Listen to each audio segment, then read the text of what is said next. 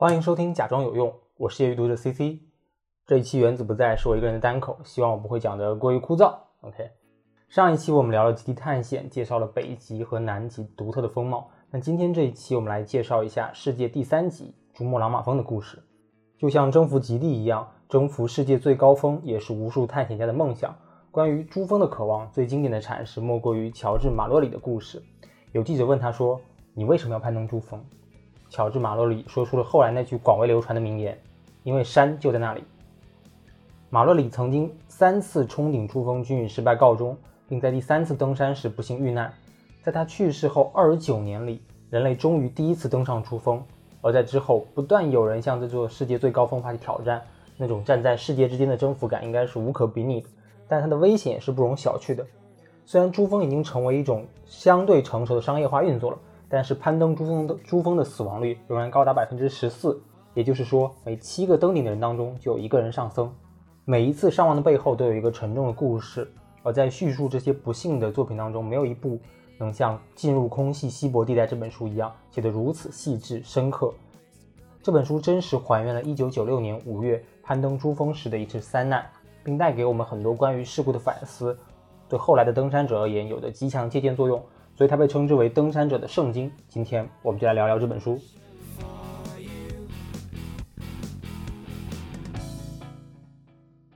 首先，我们来介绍一下这本书的作者。我们已经有好几期没有介绍作者了，但这本书这本书的作者我们必须好好介绍一下。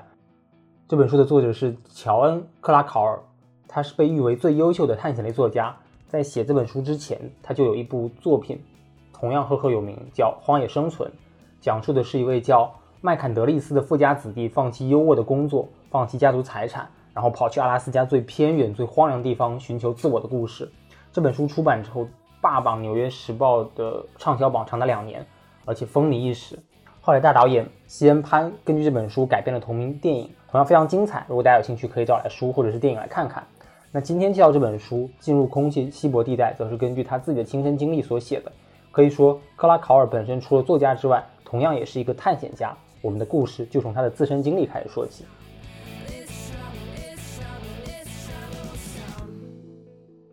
克拉考尔他父亲是一名医生，同时也是一位登山爱好者。他在克拉考尔八岁的时候就送给他人生第一把冰镐和一捆登山绳。八岁那时候啥都不会，但他就开始登山了。他父亲一起去爬克斯特山脉，当时和他父子俩一块去的，还有一位他父亲的朋友叫翁泽尔德。这个叫翁泽尔德的人也很不简单，他曾在1963年的时候登顶珠峰，那是人类前十位登上珠峰的人，而且他是从最危险的西北面登顶的。是当时第一个从西北面登顶的队员，在当时轰动一时，所以克拉考尔在年幼时就非常佩服这位长辈，把他作为自己的人生榜样，立志也要登上珠峰。所以一方面是因为家庭的熏陶，另一方面是有榜样的激励，在随后十几年里，克拉考尔的生活都是围绕登山而生存的。他努力的工作挣钱，然后去世界的各地登山，因为酷爱登山，最后做起了户外杂志的记者。但他并没有很早的实现他早年的梦想，去登上珠峰。一个很重要的原因，就是因为在当时的登山队、登山运动员看来，攀登珠峰变得非常商业化，世界第一高峰的美誉吸引了无数的有钱人来到这里。作作为登山者而言，在克拉考尔看来，珠峰其实是一个矿渣堆，它缺乏技术挑战，也缺乏审美。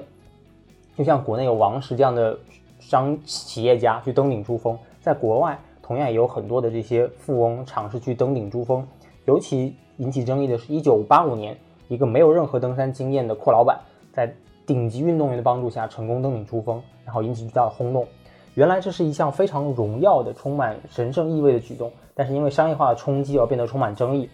也是因为这样的一个原因，户外杂志其实特别想让克拉考尔去珠峰大本营去观察和记录这个充满矛盾的现象。克拉高尔本来已经答应了。而且都买好机票，准备去那个尼尼尼泊尔去记录这个事件。但到最后的时候，他改变主意了，因为他想说，既然我要去记录和观察珠峰，我都到珠峰大本营了，那我一定要爬上这座山，否则太可惜了。所以他就跟主编申请推迟这个项目一年，让他有机会去重新训练，去登为登顶做准备。这时候他已经四十一岁了，已经离他青少年时经常登峰的那个巅峰时刻已经过去了。他长了很多的赘肉，而且有妻儿了，年纪也不太也不小了。但他在接下来一年里苦那个苦练的训练，把自己身体状态调整到一个比较良好的状态。一年之后，这个机会来了，一个名叫霍尔的登山团队为他提供了一个免费登山名额。这里要解释一下，登山是一个非常非常烧钱的运动，在当时一九九六年，一个人的登山费用大概是六点五万美元，折合人民币是四十万左右，这是一笔非常大的钱。那克拉考尔在能获得这个名额之后，就毫不犹豫地出发去了尼泊尔。接下来就是我们的故事主线霍尔的故事。霍尔是一名非常优秀的新西兰探险家，他曾经发起过一个极为疯狂登山计划，立志在七个月内登上七大洲的七座最高峰。那他也非常成功的在截止时间的最后几个小时，戏剧性的完成了这个挑战，因此震惊世界。所以他本人在登山界其实是有非常高的声誉。那作为职业登山运动员，他想要去呃承担如此高昂的登山费用，只能够依赖各种各样的公司赞助。这其实是一种不是很持续的方式。为了能够让登山变成一种可持续的事业，他选择成立登山商登商业的登山队，然后为富人提供登山服务，带他们去爬山。在短短的五年里，霍尔就成功带领三十九人登顶珠峰，这个数字超过了之前人类历史上登过珠峰的数量总和。所以说，霍尔是位非常非常成功的呃商业化登山的领袖。一方面当然是因为他有非常高超的登山技能，另一方面又在于他非常善于搞营销。比方说这一次，霍尔邀请克拉考尔为他免费提供登山名额，其实是看中户外杂志的广告资源。户外作为一个定定位为越野的杂志，含有大量他的潜在客户，通过这样的一个广告投放，能够为他开阔市场市场。但他没有想到的是，这是他最后一笔生意，也是他最后一次登山。在一九九六年的九六年的这次登山当中，获有八名的顾客，但整个的霍尔团队有二十六个人，就包括说登山向导做苦力的夏尔巴人。就攀登珠峰，与其说是一项运动，你不如认为它是一项工程。在我们设想设想当中，登山嘛，就是一鼓作气，一直爬爬爬爬到顶峰。但实际上这样是不可能的，因为没有人有这样的体力，一口气爬上八千米的高峰，而且在最后一段路程还需要背着氧气瓶。所以，如何登顶是需要经过非常严格计算和规划的。霍尔计霍尔的计划是这样的：珠峰的大本营海拔是五千三百米，那霍尔他会带着夏尔巴人。从大本营一路往上建四个营地，每个营地比前一个高六百米，然后在每个营地当中运输各种各样的食物、燃料、氧气瓶，一直到第四号营地，也就是在海拔七千九百米的地方，也有非常充足的物资，在那里有五十五个氧气瓶，能够保证登顶的人在返回这里的时候有足够多的供给和氧气补给。那这一切的那个物资都是经过严格计算的，我每天要运送多少的物资，每个营地要储存什么东西，都算得非常清楚。其实是一个非常严谨的工程学。那作为顾客，其实大家是不需要托运物资的，但也不等同于说你就干等着。他们需要在不断的攀爬几个营地，然后逐步适应这种高海拔的天气和那个气压以及氧气，练习各种各样的登山技巧。因为珠峰的高度之高，所以很多常规的登山技巧和方式都不太适用，他们还需要重新学习，整个过程也非常艰苦和危险。关于这一点，作者有一段很有意思的描述，他说：“未曾有过登山经验的人认为，这是一项无谓的冒险运动，是对刺激的疯狂追求。那种将登山者视为追求合法毒源的吸毒者的观点是荒谬的，尤其对那些向珠峰发起挑战的人来说，简直是大错特错。”我在这里经历的与蹦极、空中跳伞以及一百九十公里的时速持驾驶摩托车的感觉毫无相同之处。事实上，除了在大本营能够享受些许舒适感，此次探险几乎成了加尔文式的艰难旅程。与攀登其他山峰经历相比，这一次我饱尝的痛苦远远超过了获得的快乐。我很快意识到，攀登珠峰本根本就是一种持久的痛苦。在一周又一周的艰辛、乏味、痛苦之后，我深受打击。我们中大多数人一直以来孜孜以求的东西，可能只是一种感恩的心境。确实，这一切非常不容易。哪怕他付了高昂的费用，哪怕有夏尔巴人帮他们去做物资的运送，但是攀登高山的痛苦本身就是不轻松的。在经过三个星期训练之后，大家都精疲力竭。克拉考尔本人瘦了将近二十斤。但幸运的是，大家基本上算，基本上还算适应整个高海拔的稀薄空气。当他们回到珠峰大本营的时候，甚至能够感觉到空气比原来更加浓稠。那之后就是惊险的登顶过程。每年其实适合登顶珠峰的窗口期非常短，一般只有五月份的天气稍微好一些适合登顶。而这时候，全世界各地的登山队需要来到这来到珠峰，协商的登山顺序，避免在登顶的时候造成拥挤。霍尔队伍和一个叫费希尔的队伍登顶的时间是一样的，在五月十号这一天，他们将从最顶上的四千九百七千九百米的四号营地出发，每人带上两个三公斤的氧气瓶，发起登顶。也就在这个时候开始，登山队犯了各种各样的致命错误。首先是霍尔没有明确跟大家宣布所谓的关门时间，到底是一点还是两点？所谓关门时间就是指我的截止攀登时间，不管你爬到多高，你到这个时间点必须下山，因为过了这个时间点，天气会变得非常危险。其次是到了关门时间的时候，霍尔并没有让大家下下山，而是放任大家继续攀登。这点和霍尔自己的小心思有关。整个登山队已经有很多人放弃了。他不希望剩下的人再失败，没有能够带领更多人登顶，将会为他在之后的商业竞争中落后。就包括说和他一同行的费希尔队领队也会成为他未来竞争潜在客户的一个对手。他在一九九五年的时候没有能够将呃顾客登送上山顶，如果今年再没有送上山顶，那么他就会非常危险。当然，问题不仅仅是霍尔本人了，就另一支队伍费希尔队伍同样也是问题频发。首先是他们的向导，一个叫布克瑞夫的人，他居然采用无氧的登顶。无氧登顶呢，作为登山者而言是一项非常光荣的挑战。那事实上，布克瑞夫也曾经两次登顶过无氧登顶过珠峰，他不愧是最顶级的登山运动员。但是你作为向导，你要为团队所有成员负责，你冒险采取无氧登峰是对顾客的不不负责。而且布克瑞夫没有携带常规向导向导应该带的应急包，而是选择轻装上阵，这就非常不敬业了。就别人花钱请你来干活，你却自己玩自己的，那结果就是整个费希尔队不得不花更多的这个时间和精力去承担额外的向导的工作，就导致费希尔本人的健康出现问题。费希尔在登顶当天其实是生病了，但他向大家瞒隐瞒了病情，没有人能够接受因为领地的领队的原因而放弃最后登顶。再比如说，费希尔队还有另外一位向导叫洛桑，他在登顶的最后时刻，他用短绳拉着客人帮助他登顶。而这位客人是一个非常重要的知名的媒体人吧，就帮助他登顶，能够很好的为费希尔队在未来的这个商业化的推广当中去起到帮助。那所以这位向导也执着于服务好这位客人，而忽视了整个团队其他成员的需求。再比如说，两个领队都没有提前让夏尔巴人去前头开路，固定好整个登山的路绳，这就导致大家在爬山的过程当中效率非常低，造成了拥堵，然后耽误了非常宝贵的时间。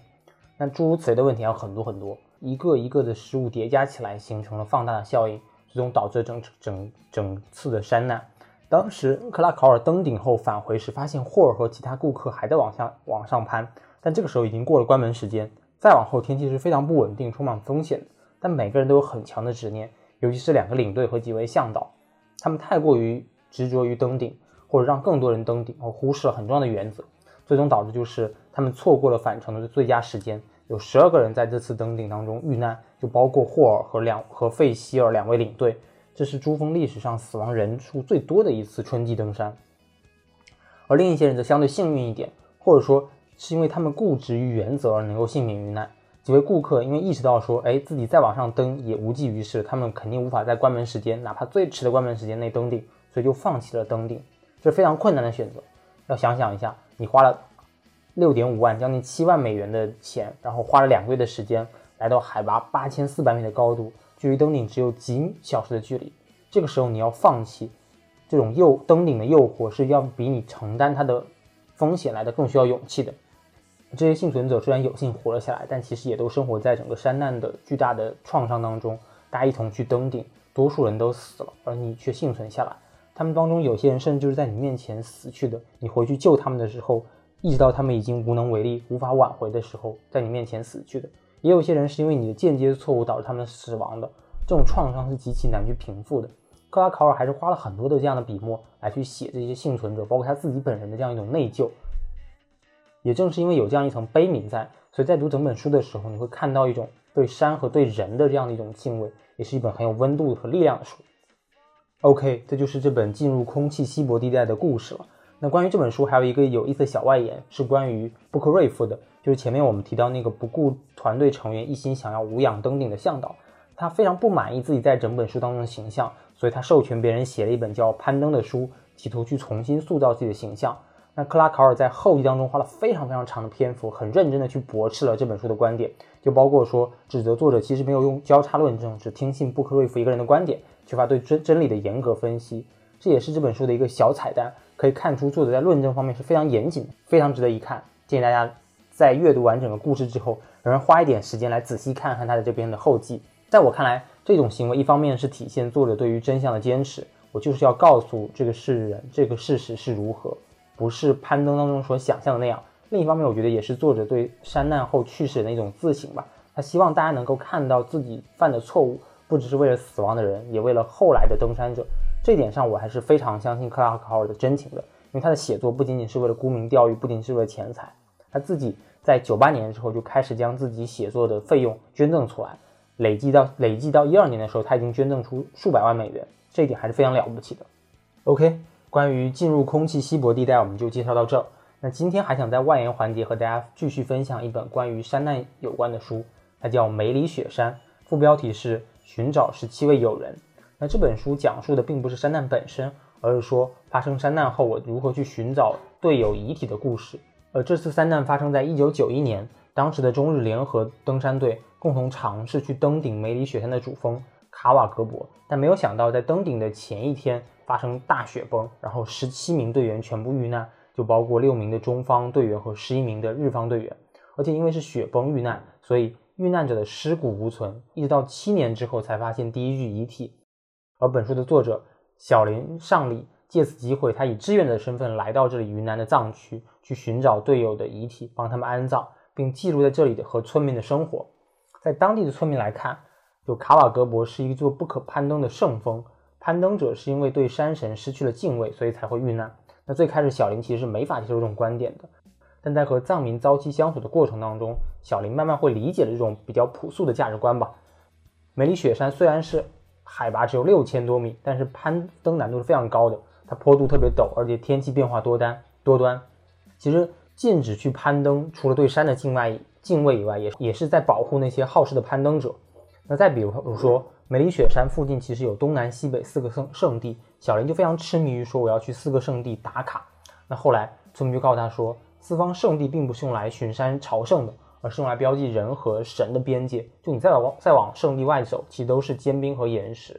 前往去探索是有生命危险的。这其实圣地是人类早期与大自然搏斗妥协的一个结果，慢慢的形成了这样的一种宗教和故事，是对自然的敬畏。